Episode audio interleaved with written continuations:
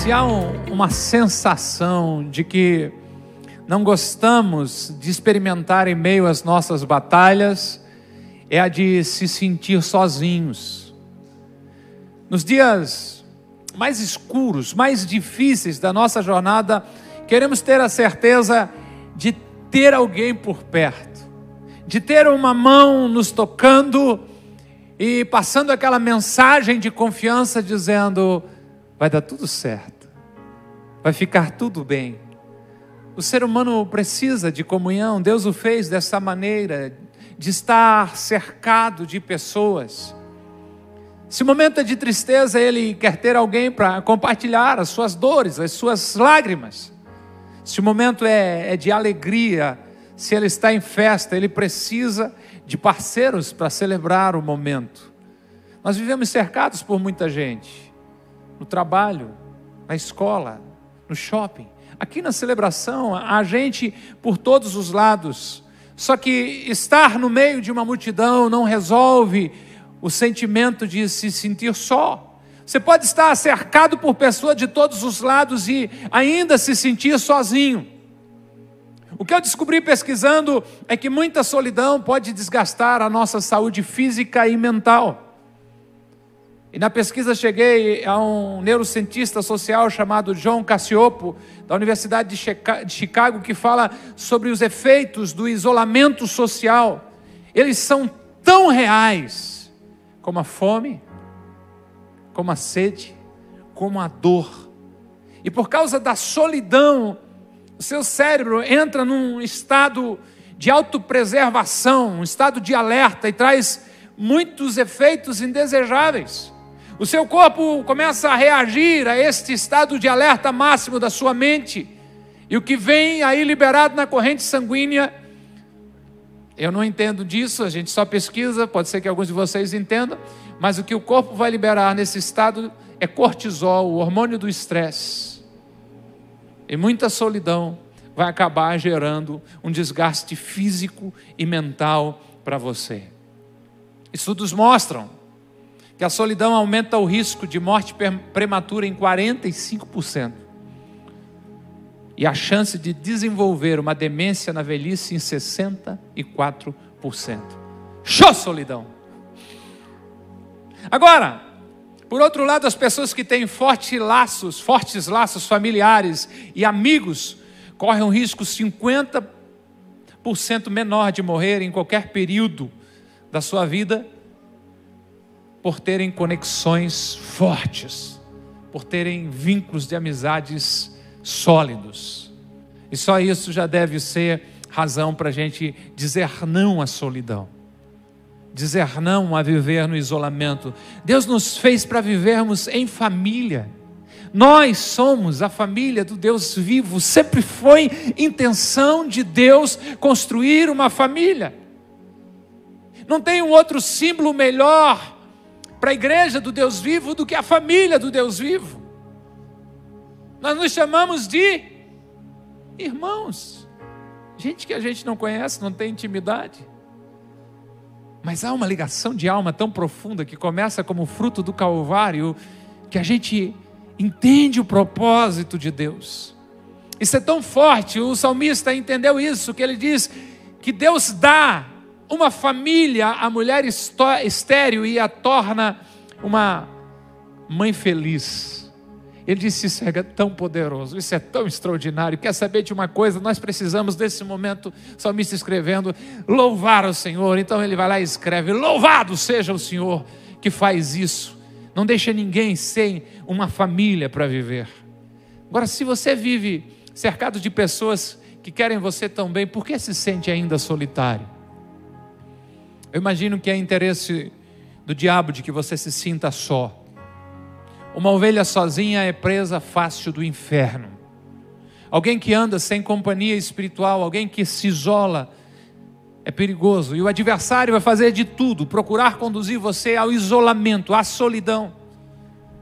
E as pessoas que entram por esse caminho, que se sentem sozinhas, muitas vezes se consideram derrotadas, incapazes, parece que carregam um outdoor sobre a sua cabeça com um grande P de perdedor. O inimigo quer isso, mas isso não é verdade. Eu venho lhe dizer que você não está só. Tudo começa, é claro, com o cuidado de Deus por você, primeiro tratando as suas emoções. E nós vamos conversar um pouco sobre isso.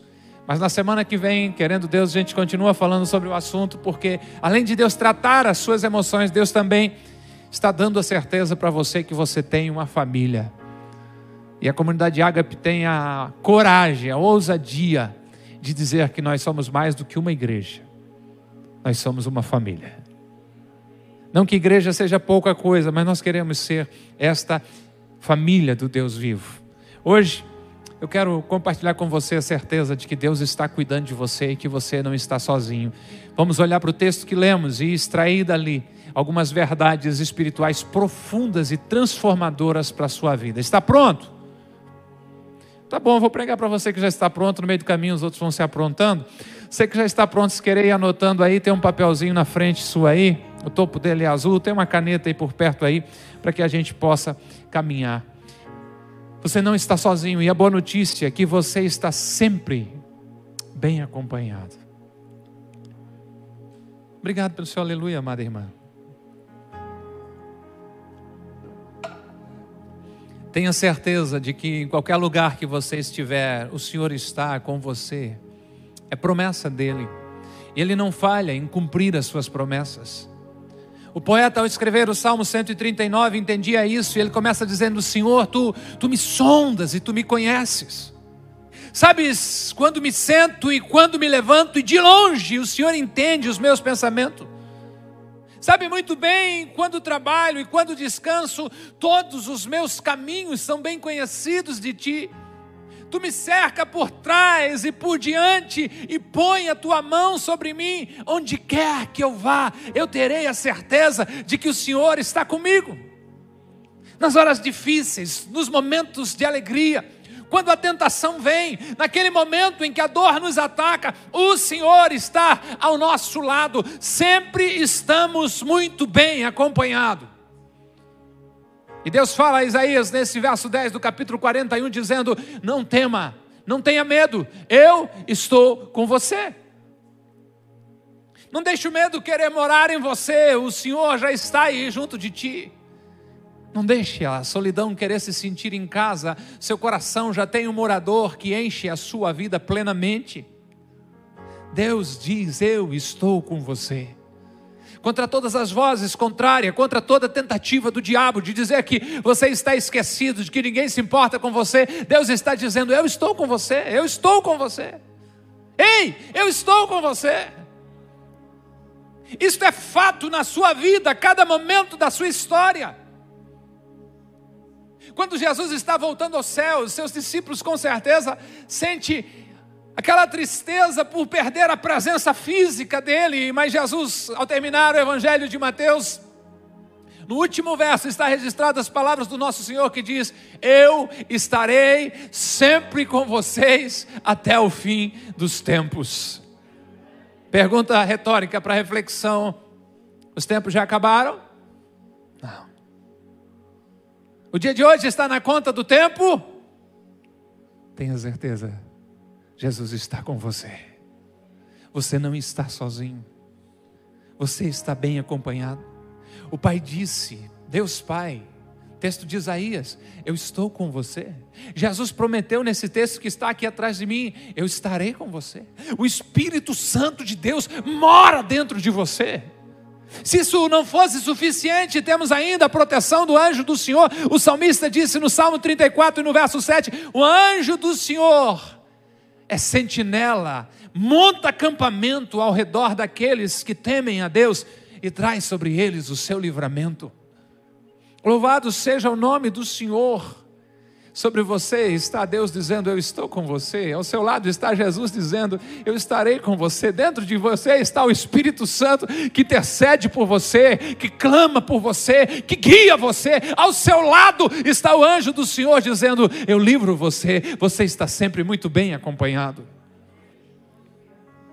Eu creio que o propósito de Deus desse nosso ajuntamento dessa noite é calar a voz do acusador, dizendo de que Deus não se importa com você, dizendo que você está sozinho, dizendo que ninguém se importa com você, de que ninguém sente a sua falta. Ei, Deus está com você, você está sempre em boa companhia.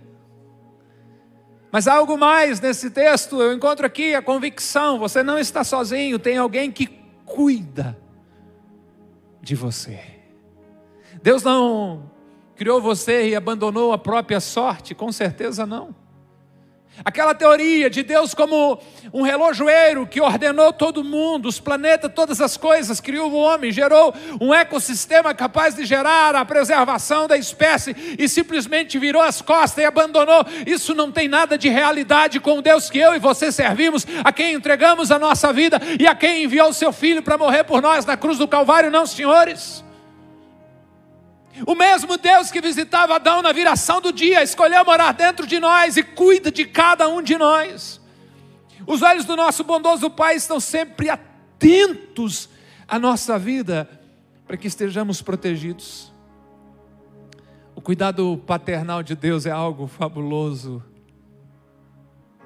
Ele não desperdiça nem os sofrimentos, nenhum deles que você enfrenta porque tudo contribui para que o propósito dele se cumpra na sua vida. O Senhor promete dizendo: quando você passar por dificuldade, eu estarei ao seu lado. Quando você precisar atravessar os rios da vida, as águas das dificuldades, eu não vou deixar que elas afoguem você. Quando você enfrentar algo tão forte perigoso como o fogo, o Senhor não vai deixar você se queimar. Suas lutas da vida não serão tão fortes a ponto de destruir você, muito pelo contrário, você vai vencer porque Deus cuida de você. Pare um pouquinho para refletir nessa noite sobre os quase ou os ser na sua vida, e na mesma hora você vai perceber o, o cuidado de Deus. Você quase caiu daquela altura. Você quase foi atropelado. Você quase se afogou. Você tem outros quase aí. Personalize, é a sua história, é a sua verdade. Mas tem o C também, né? O si. O médico disse: se você tivesse demorado mais alguns minutos para nascer, possivelmente não teria nascido com vida. Se demorasse mais alguns dias para procurar atendimento médico, não teria mais solução. Se você saísse naquela hora marcada para a viagem, é bem possível que o acidente que aconteceu com vítimas fatais tivesse sido você em tudo isso, o cuidado de Deus por você é claro. Você tem um pai atencioso, cuidadoso, amoroso, que está sempre com seus olhos voltados para você. Seu inimigo vai tentar fazer você acreditar que Deus não se preocupa com você, que você está sozinho. Ei, não creia. Ele é mentiroso, a essência dele é a mentira. Jesus disse que ele é o pai da mentira e que nunca se firmou na verdade. A verdade é Deus cuida de você em todos os detalhes. O verso que lemos diz: Não tenha medo, pois eu sou o seu Deus. Você é minha responsabilidade. Diz o Senhor: Não fique com medo, não fique assustado, paralisado. Eu sou o seu Deus. O Senhor fala para você nessa noite: foi eu quem te gerou, foi eu quem trouxe você à existência, sou eu quem tem um propósito para você. Você é minha responsabilidade, eu sou o seu Deus, eu cuido de você.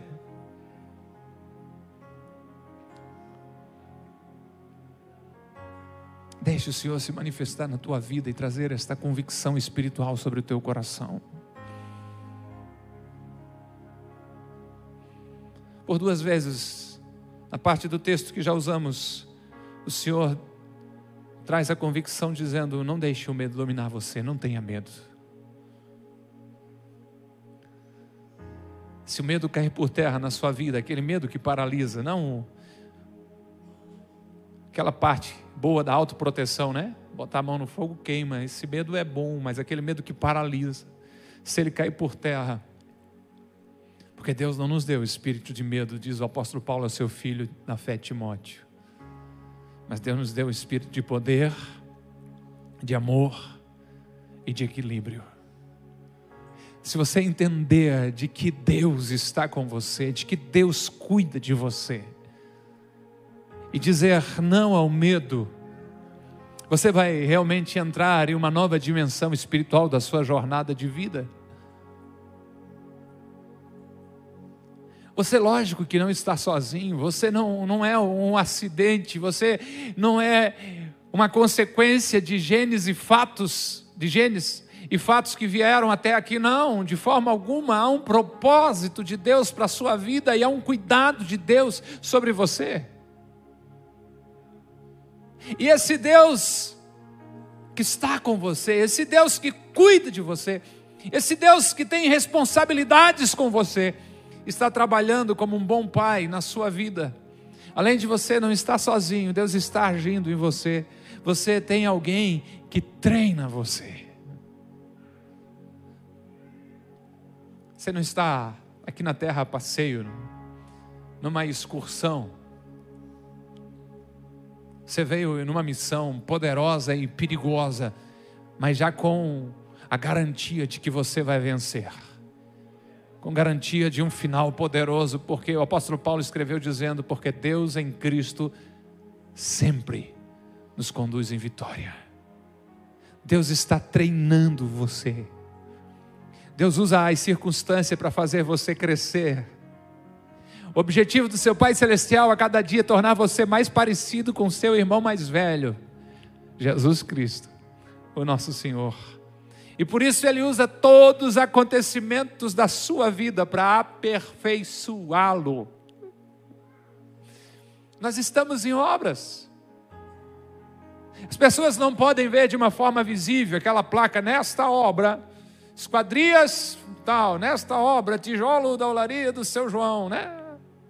As pessoas não veem isso, mas há uma placa dizendo: Nós estamos em obras e a Trindade, o Pai, o Filho e o Espírito Santo estão trabalhando na nossa vida. E a promessa é aquele que em vocês começou uma boa obra, vai aperfeiçoar até o dia da sua vinda.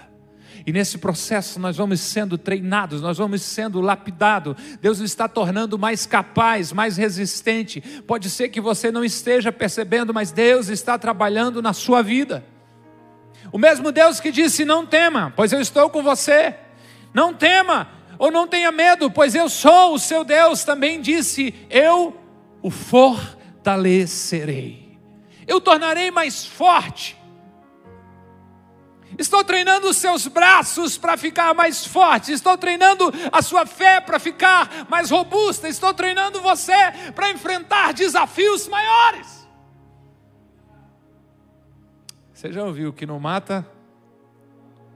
Deus não leva seus filhos para o deserto para matar, mas para fortalecer, para se revelar a eles. Deus não permite que atravessamos momentos difíceis para nos esmagar. Ele prometeu de que não trilharia, não pisaria a cana já machucada, a cana já trilhada, que não apagaria aquele paviozinho que está só na fumaça. Não, ele sopra para que haja um renovo.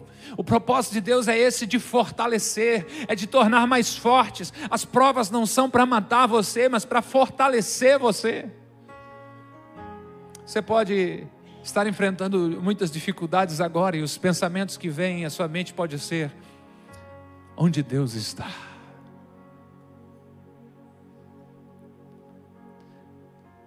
Deixa eu abrir aqui um, um segredo do coração, né?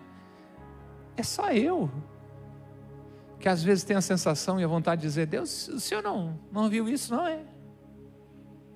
Alguém gritou mais lado, o senhor olhou para o lado e daí fui atropelado por esse bonde? Deus não é pego de surpresa. Eu e você podemos ter essa sensação, mas ela é puramente humana e limitada. Deus sempre está sentado em seu alto e sublime trono, e os olhos do Senhor estão sobre toda a terra. Deus está usando toda a circunstância que você passa para fazer contribuir para o seu bem e para que o propósito dele para a sua vida se realize. Deus está fortalecendo você. Eu posso garantir a você mesmo quando essa dúvida nos assalta que Deus está ao seu lado trabalhando na sua vida para tornar você mais forte para tornar você mais parecido com Jesus, para tornar a sua fé mais fortalecida ainda. Deus não permite que você passe por essa situação para destruir você, mas para fortalecer você e levar ao propósito e à posição que Ele tem para a sua vida. Charles Spurgeon disse o seguinte: o refinador nunca fica muito longe da boca da fornalha quando o seu ouro está no fogo. Para você entender, ouro precisa ir ao fogo para ser purificado, para que as impurezas saiam. Mas o refinador, o ourives, não bota este ouro lá e vira as costas e diz: Vou tomar um café, daqui uma hora eu volto. não. É um metal muito precioso. Ele pode expor aquele metal a um calor que vai sim mexer nas suas propriedades, mas ele está sempre com os seus olhos voltados para aquela situação. Deus pode realmente e vai permitir que atravessamos por momentos de dificuldade, mas estará sempre ao nosso lado, nos sustentando como um forte. Você não está sozinho na provação. Você pode estar enfrentando uma tempestade, mas você não está sozinho. Deus está ao seu lado e vai usar tudo para fortalecer você. Se lhe serve de consolo, vai ficar tudo bem em nome de Jesus.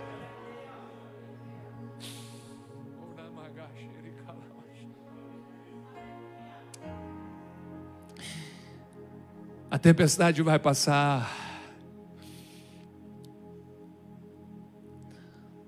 Pode ser que quando as nuvens serem sopradas, você perceba de que Deus sempre esteve ali ao seu lado. Mas não permita que a sua ausência de percepção lhe roube a fé e a confiança, o Senhor está com você. Eu acho nesse texto algo também tão precioso quanto o que temos visto até aqui, a certeza de que você tem alguém que divide a carga com você que divide a carga com você. Olhe pelo retrovisor da sua vida, da sua história. E com certeza já houveram situações que, se o Senhor não estivesse do seu lado, você teria sido vencido, você teria sido derrotado.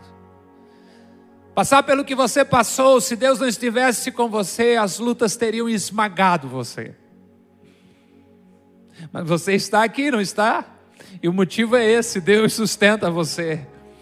Ele ajuda você a levar a carga quando o peso é maior do que as suas forças. Às vezes acreditamos que Deus não permite que a cruz seja mais pesada do que os nossos ombros, mas também entendo que muitas vezes a situação é muito maior do que nós e de que qualquer esforço humano é puramente insignificante para resolver a situação. E nessas ocasiões, nós não somos derrotados, porque não estamos sozinhos, o Senhor está do nosso lado. A promessa do Senhor é: eu o ajudarei. Você não está sozinho, eu vou ajudar você. Você vai enfrentar a situação, mas eu estarei com você.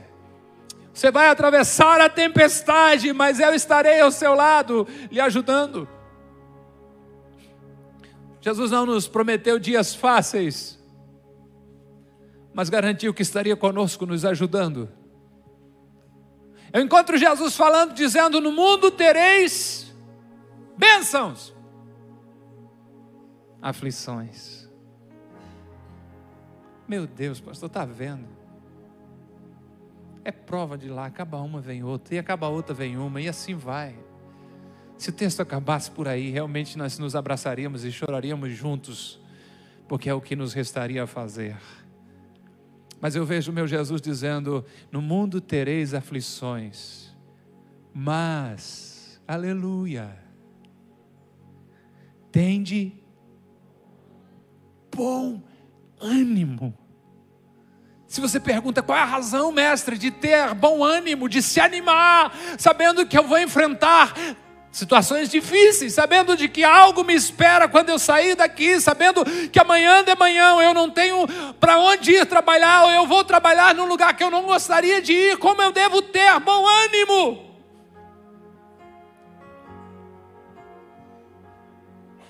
Ele explica, ele diz: porque eu venci o mundo. Não disse nada, pastor. É lógico que disse, homem. Se eu venci o mundo e eu estou com você e vou ajudar você, você vai vencer. Eu estou com você.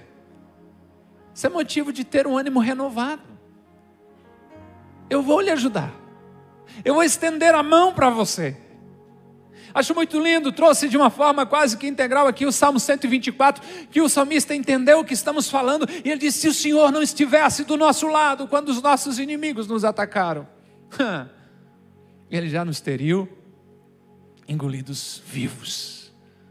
Quando se enfureceram contra nós, as águas nos teriam arrastado, as torrentes nos teriam afogado. Sim, as águas violentas nos teriam afogado.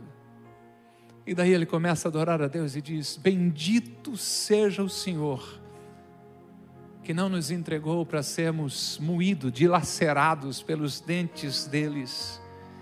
Como um pássaro escapamos da armadilha do caçador. A armadilha foi quebrada. E nós? Uhul! Escapamos. O nosso socorro vem do Senhor, que fez os céus e a terra. Estávamos com o pé preso numa situação que parecia sem saída. Não sabemos explicar o que aconteceu ainda, mas de repente a armadilha quebrou.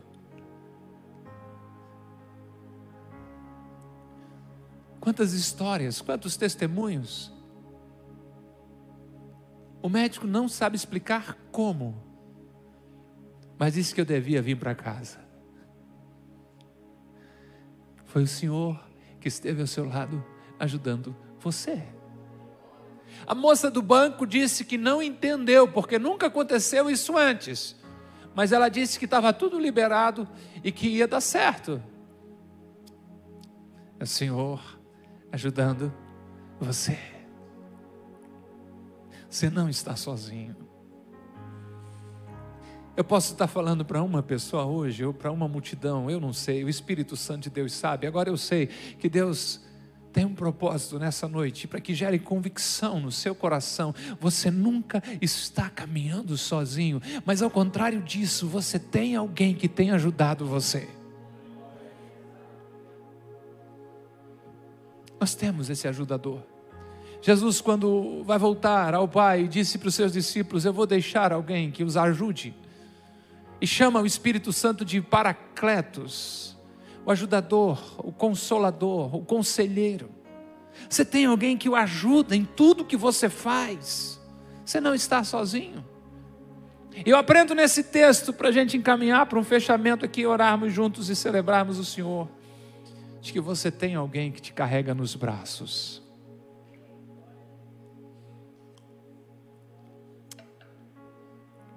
Há situações em que você é treinado, passa pelas dificuldades e sai mais forte. Em outros momentos, sozinho você jamais venceria. Então você é ajudado.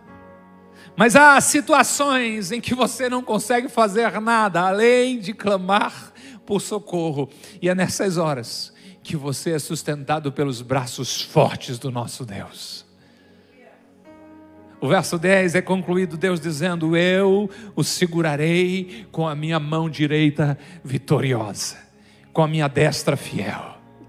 Eu seguro você, eu pego você nos meus braços. Quando você não dá conta, eu carrego você. Quando você não suporta, eu ponho você nos meus braços. Quando você diz que não dá mais e de fato o peso está chegando ao nível insuportável, eu tomo nos meus braços e trago para perto de mim, para você ouvir as batidas do meu coração. Mas abandonado você nunca esteve jamais ficará, porque eu não sou homem para que minto, nem filho do homem para que me arrependo. Se o Senhor fala, Ele é fiel para cumprir em cada uma das suas palavras.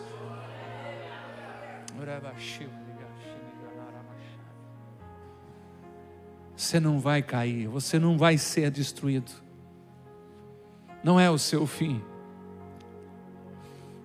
Deus está com você. A mão que sustenta o universo sustenta a tua vida.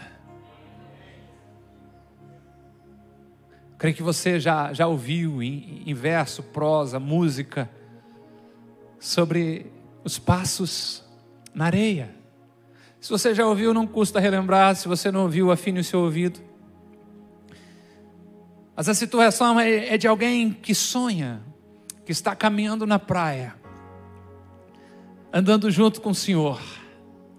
E de repente, o céu vira uma grande tela e começa a passar as cenas da vida daquela pessoa. E a cada dia vivido, ele conseguia enxergar dois pares de pegadas. E ele entendia: uns são os meus, e o outro é do Senhor que caminha comigo. Só que ele percebe de que nos momentos mais difíceis da vida dele, nos dias turbulentos, nos momentos de perdas, onde parecia quase insuportável sobreviver, ao invés de dois pares de pegadas, havia apenas um.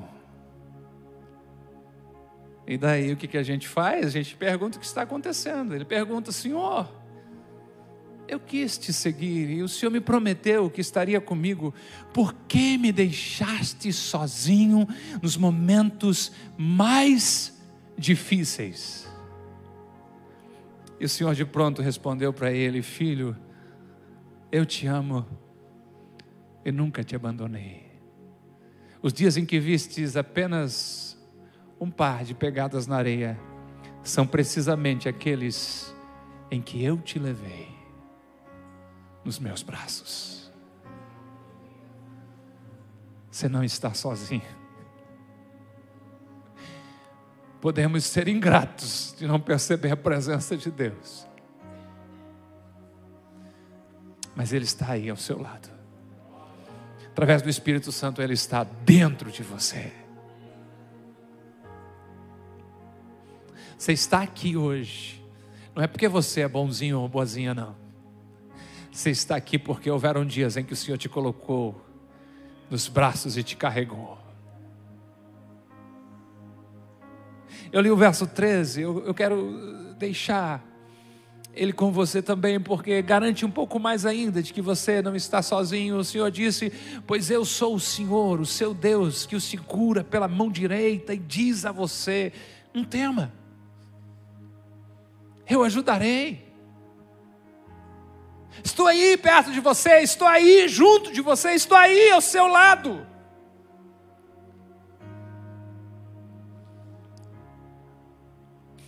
Bastante tempo atrás, eu li uma história de um pastor americano em uma revistinha e ela gravou na minha mente, no meu coração. Aquele pastor tinha um ministério lindo, ainda tem, Ken Galbe. E ele sai de férias com a família no motorhome, coloca todo mundo ali naquele veículo e sai do extremo leste dos Estados Unidos e corta em direção ao oeste. Um dia, enquanto está dirigindo, é assaltado por um sentimento de, de tristeza, de autopiedade, uma sensação: será que Deus se importa comigo? Será que Deus sabe que eu estou aqui? Será que Deus sabe a minha situação? E ele está naquele conflito enquanto dirige. E ele começa a orar e falar com Deus, dizendo: Ó oh, Pai, até mesmo um pastor muitas vezes precisa que o Senhor lhe mostre que o Senhor se importa com ele, que o Senhor sabe onde ele está. Seus pensamentos são interrompidos com o filho gritando: Pai, vamos comer pizza. Ele avista à frente uma, uma parada, sai da pista, encosta o carro, a família começa a se dirigir para o restaurante. A esposa pergunta: Você vai? Ele disse: Não, não, eu vou ficar, vou esticar as pernas. Não estou com fome. Sai a esposa, os filhos vão comer, ele fica sozinho. Mas a ideia ainda está forte na mente dele: será que Deus se preocupa comigo? Será que Deus se importa comigo? Ele olha assim, um pouco de distância, mas naquele mesmo espaço ali, uma sorveteria. Ele disse: Eu vou lá comprar um refrigerante para mim, e compra o refrigerante, vem voltando em direção ao carro. E nesse momento, ele é atraído a sua atenção pelo toque de um telefone público. No pátio daquele posto havia uma gabine de um telefone público e o telefone começa a tocar. E por incrível que pareça, ninguém dava bola para aquele telefone tocando. E ele, vencido pela curiosidade, vai até aquela cabine telefônica, pega o telefone e instintivamente quase diz: Alô! E do outro lado, a telefonista diz: Interurbano para o senhor Ken Galb. Tem quase um treco. Ele disse: Não, moça, eu estou passando só por aqui. A, a telefonista não deu muita bola para a explicação dele. Disse assim: Eu tenho um, interfone, eu tenho um interurbano para o senhor Ken Galb, eu posso transferir? Nesse momento ele teve uma ideia dizendo: só pode ser aquelas pegadinhas de programa de televisão. Saiu da cabine esticando o telefone, quase arrancando, procurando para um lado, onde, o outro. Onde é que está a câmera? Onde está a van? Escondida com a câmera camuflada. Se não achou, vou arrumar pelo menos o cabelo. Quando eu aparecer na televisão, eu quero estar bonito. Mas o telefonista começava a perguntar: O senhor é o senhor Kengal? Posso transferir a ligação? Ele acha graça, ele ri, mas a ligação é transferida e do outro lado a pessoa começa a falar dizendo: Eu me chamo Millie. É o pastor Ken? Sou eu. Pastor, eu estava escrevendo um bilhete de despedida para minha família, porque eu ia me tirar a minha vida. Enquanto eu escrevi aquele bilhete para deixar umas considerações para eles, eu comecei a clamar a Deus e dizer: Deus, não é isso que eu quero fazer.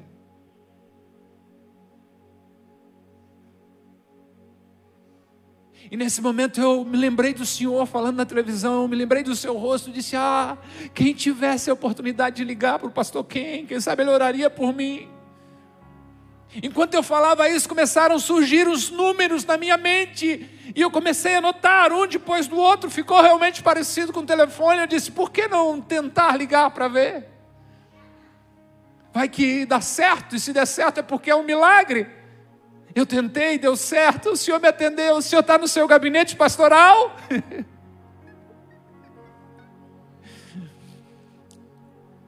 eu estou a quase 3 mil, eu estou a mais de 3.600 quilômetros do meu gabinete pastoral. E aquela mulher começa a contar a história, ele intercede por ela em espírito enquanto ela fala. Quando ela acaba de falar, ele ora por ela, ele abençoa a sua vida. E ele agora começa a voltar para o carro totalmente radiante. Quando a família se reúne, ele olha para a esposa todo empolgado e diz assim: Ei, Deus sabe onde estou. Quantos milhares de telefones existiam naquela nação? Mas Deus sabia o número daquela cabine telefônica onde estava um homem que precisia, precisava ouvir Deus dizer: Eu sei onde você está.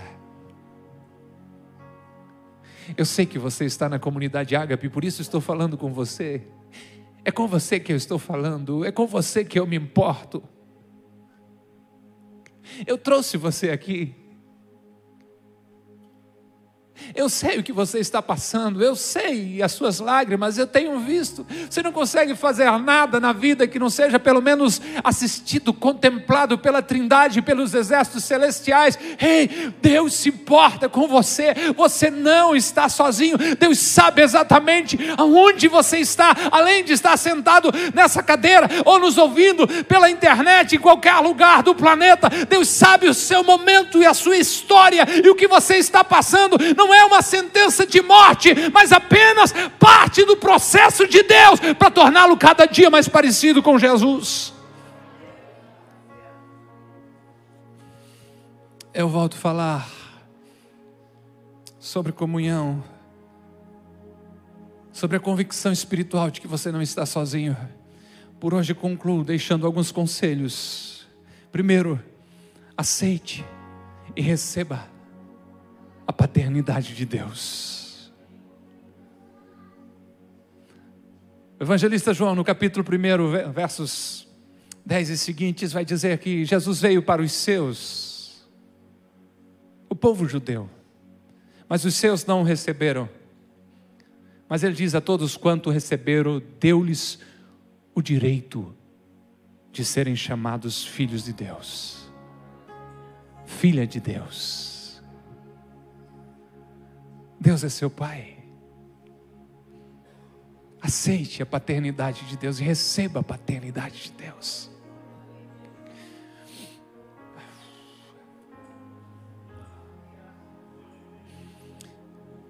E sabe, você anda mendigando amor, desejando que alguém diga algo para você.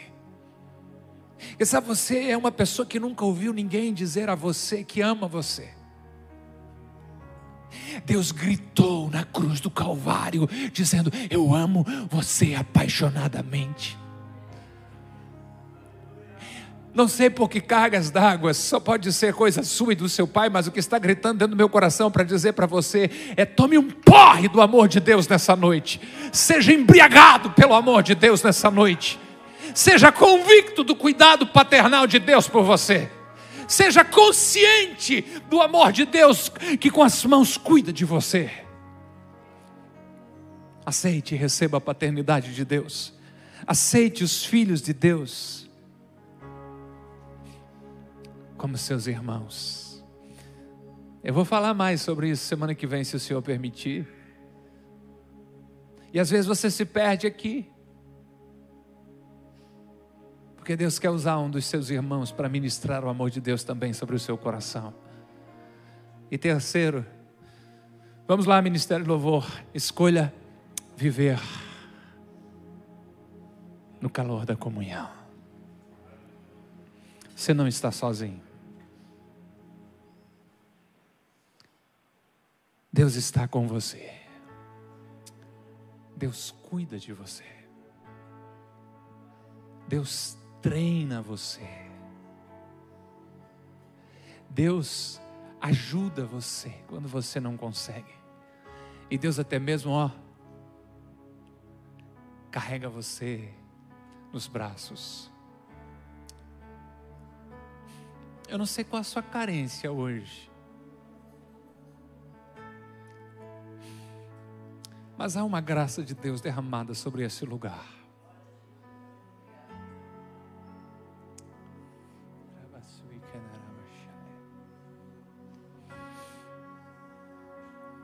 Não sei se foi uma ausência na paternidade sua, e você se fechou para toda e qualquer manifestação de amor e entrou por um caminho de isolamento e solidão.